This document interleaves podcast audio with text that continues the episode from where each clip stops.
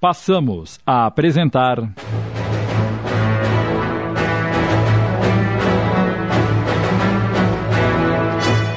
O Senhor das Terras. Obra de Wilson Frungilo Júnior, adaptação de Sidney Carbone.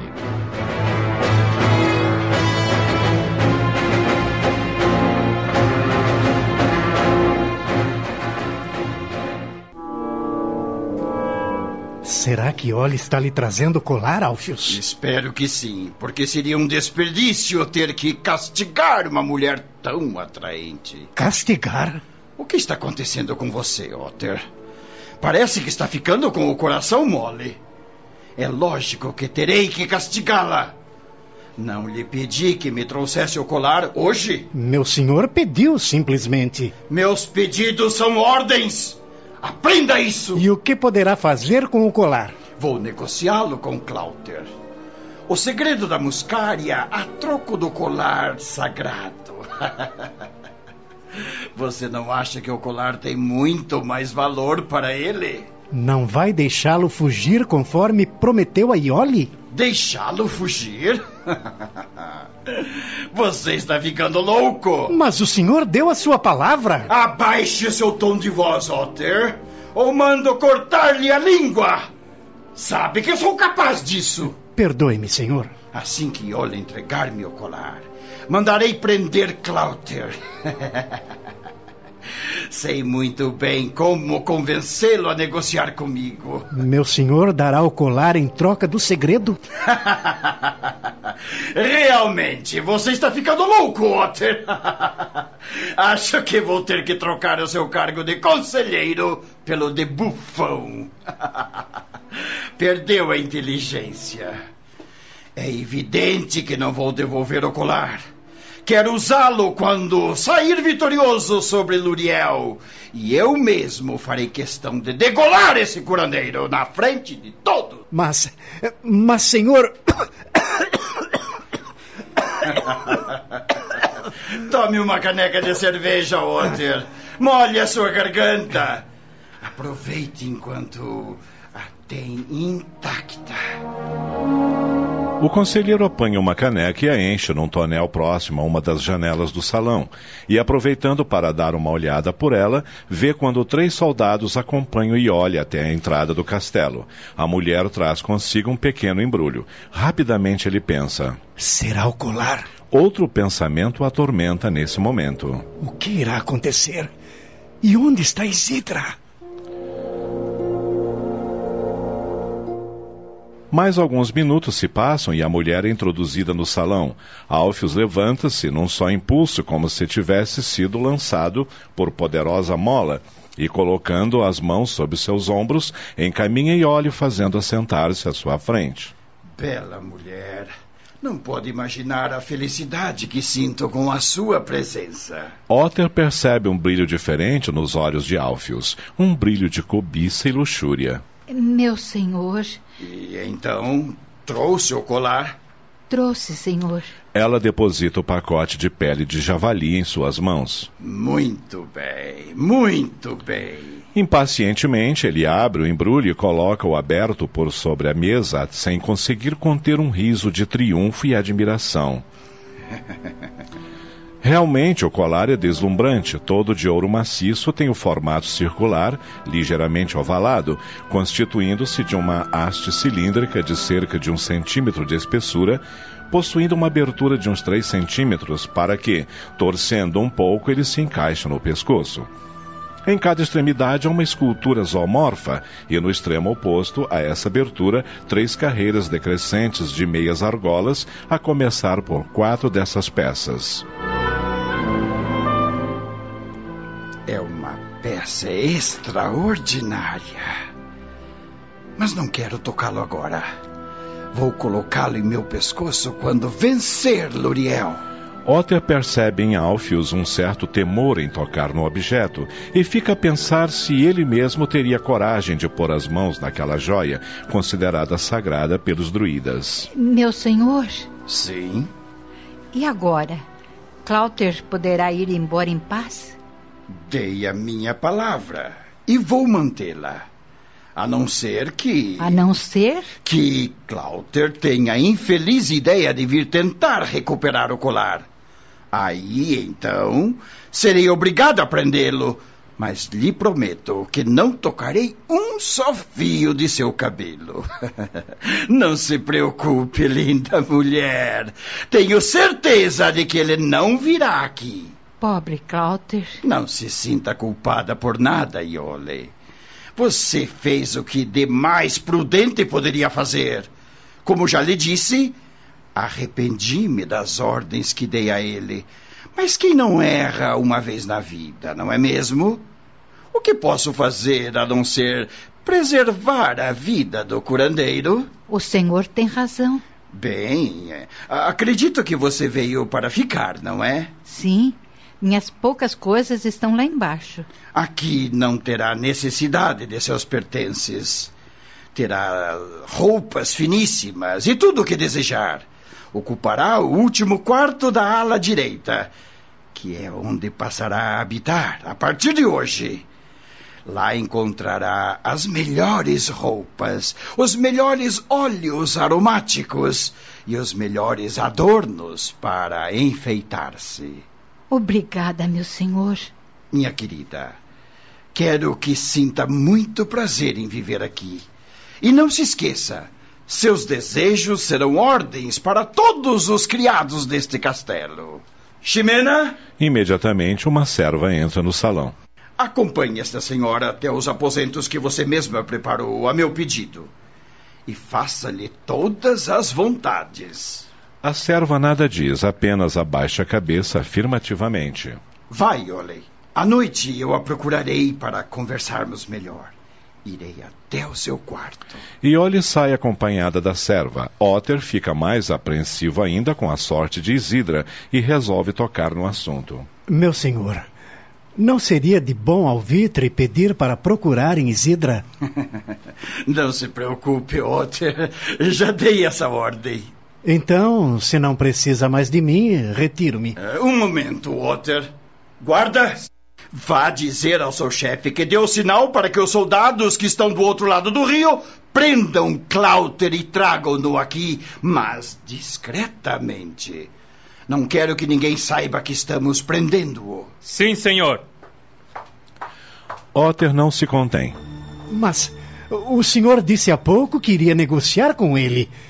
Por que está mandando prendê-lo? Vou negociar, sim, mas no calabouço.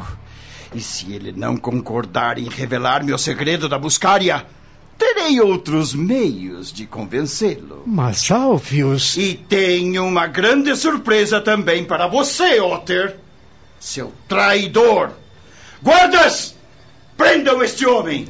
Dois soldados entram no salão e imobilizam o conselheiro. Levem-no para o calabouço! Depois conversaremos. Você é um louco, Alfius! O quê? Como ousa ofender-me? Vai pagar caro sua traição, assim como Isidra. Levem-no! Levem-no!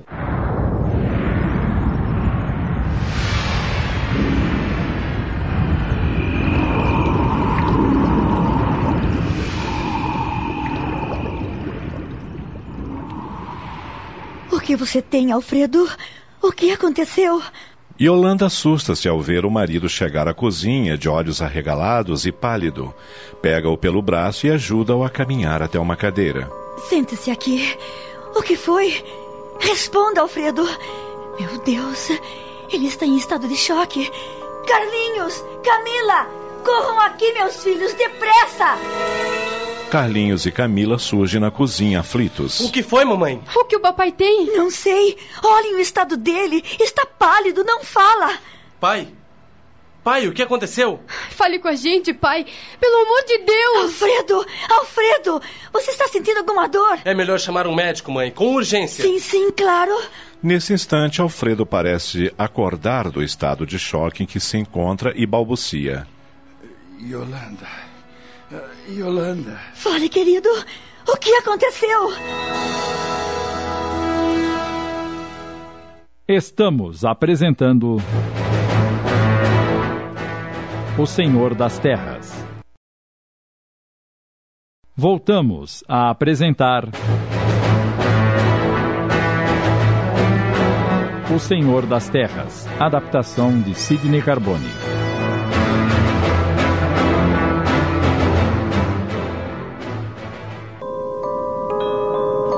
Alfredo! O que aconteceu para você ficar nesse estado? Aquela mulher. Aquela mulher. Quem? Aquela mulher. Que mulher, papai? Ela apareceu em nosso quarto. Eu estava deitado. Por que deixaram ela entrar? Meu Deus, ele está delirando. Mas de que mulher está falando, Alfredo? Tenha calma, mãe. Deixe-me conversar com ele. Pai, sou eu, Carlinhos. Vamos conversar com calma. O que aconteceu? Que mulher é essa que apareceu em seu quarto? Uma mulher eh, vestida de uma maneira estranha. Eh, Ela falou comigo. E o que foi que ela disse? Disse que. eh, que, que, que se chamava Vini e que. ah, ah, foi horrível, horrível. O que foi que ela disse, pai? Ela. Ela tinha o rosto todo deformado, parecendo queimaduras, e trazia uma criança nos braços. Ah, por que deixaram ela entrar? Mas não entrou ninguém aqui.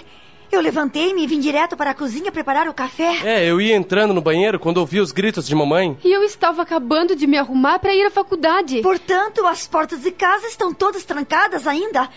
Como essa mulher poderia ter entrado? Ah, Não sei, não sei. Ela falou que está me esperando para vingar-se. Vingar-se? Mas afinal, quem é essa mulher? Já disse que não sei. Era muito feia, toda deformada. E aquela criança morta em seu colo? Criança?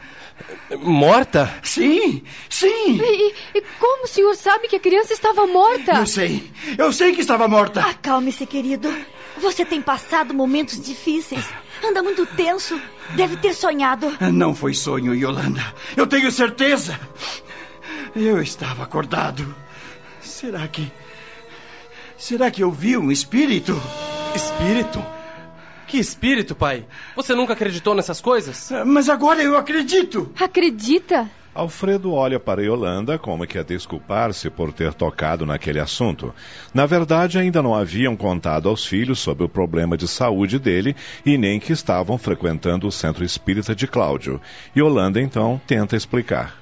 Bem, filhos, é, é, ainda não comentamos nada com vocês, mas nós resolvemos estudar a doutrina espírita. E já fomos a uma palestra no centro da cidade. Vocês metidos com o espiritismo? Eu não acredito. E por que não, Carlinhos? Eu acho bom que o papai e a mamãe se dediquem a uma religião. E por que não o espiritismo? O Eduardo, meu namorado, é espírita e fala muito sobre o assunto e eu percebo muitas verdades nessa doutrina. Inclusive, estou lendo um livro que ele me emprestou. Verdade mesmo, filha? Tanto é, mamãe, que também estou com vontade de conhecer mais sobre a doutrina. Tudo bem, mas somente porque vocês começaram a estudar essa religião, o papai já está vendo espíritos? Não sei, filho. Talvez. eh, Talvez eu tenha algum tipo de mediunidade que tenha desabrochado agora. Quando comecei a me interessar. Você está melhor agora, Alfredo? Sim, estou. Desculpem o susto que lhes dei. Vai ver, eu. eh, Vai ver, eu sonhei mesmo. E quando vocês pretendem voltar ao centro espírita? Eu gostaria de ir com vocês. Não sei ainda, Camila. Vamos nos sentar para tomarmos o café da manhã. Yolanda muda rapidamente de assunto, pois não pretende que Camilo os acompanhe no trabalho de apoio aos doentes. Não quer ainda contar nada aos filhos, pois tem muita esperança de que o marido seja curado.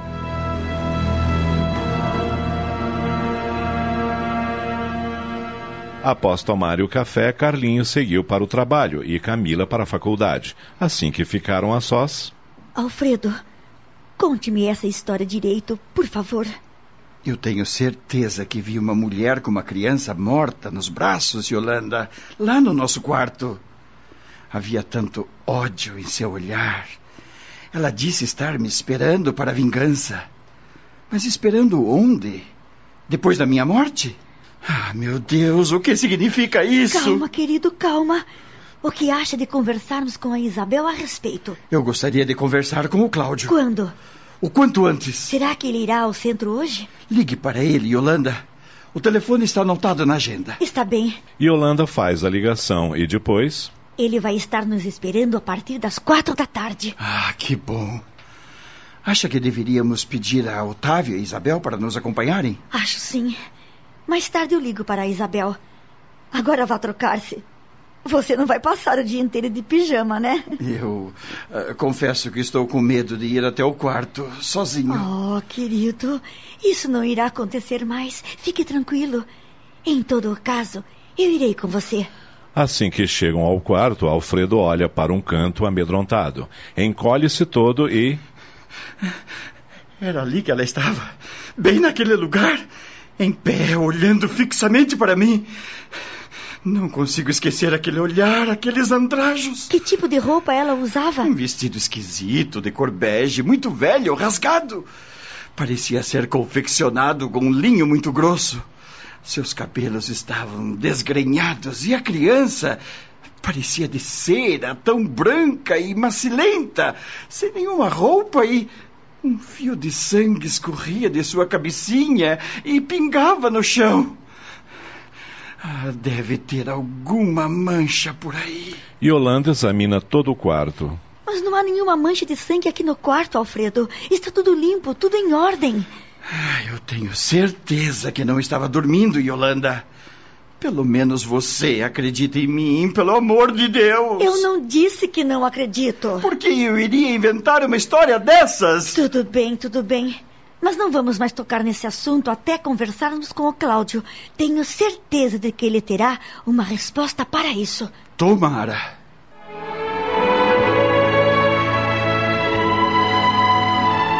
A doutrina espírita nos esclarece que o relacionamento entre encarnados e desencarnados é normal.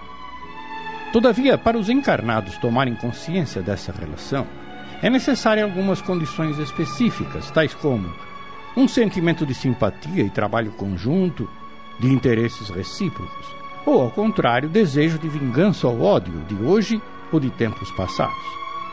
No trecho que estamos acompanhando, entendemos que o estado de fragilidade de Alfredo, sua saúde deprimida, abre espaços vibratórios para que ele fique sujeito a percepções do mundo espiritual.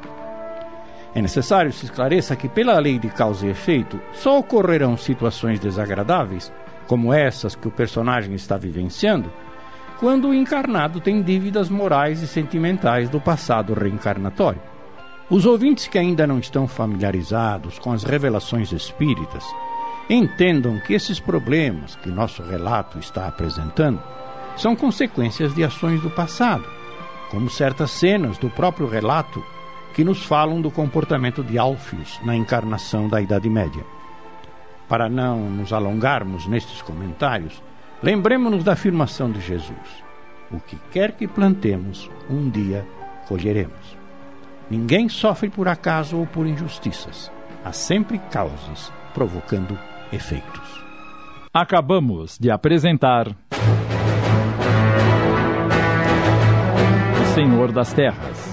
Obra de Wilson Frungilo Jr. em 15 capítulos. Adaptação de Sidney Carbone.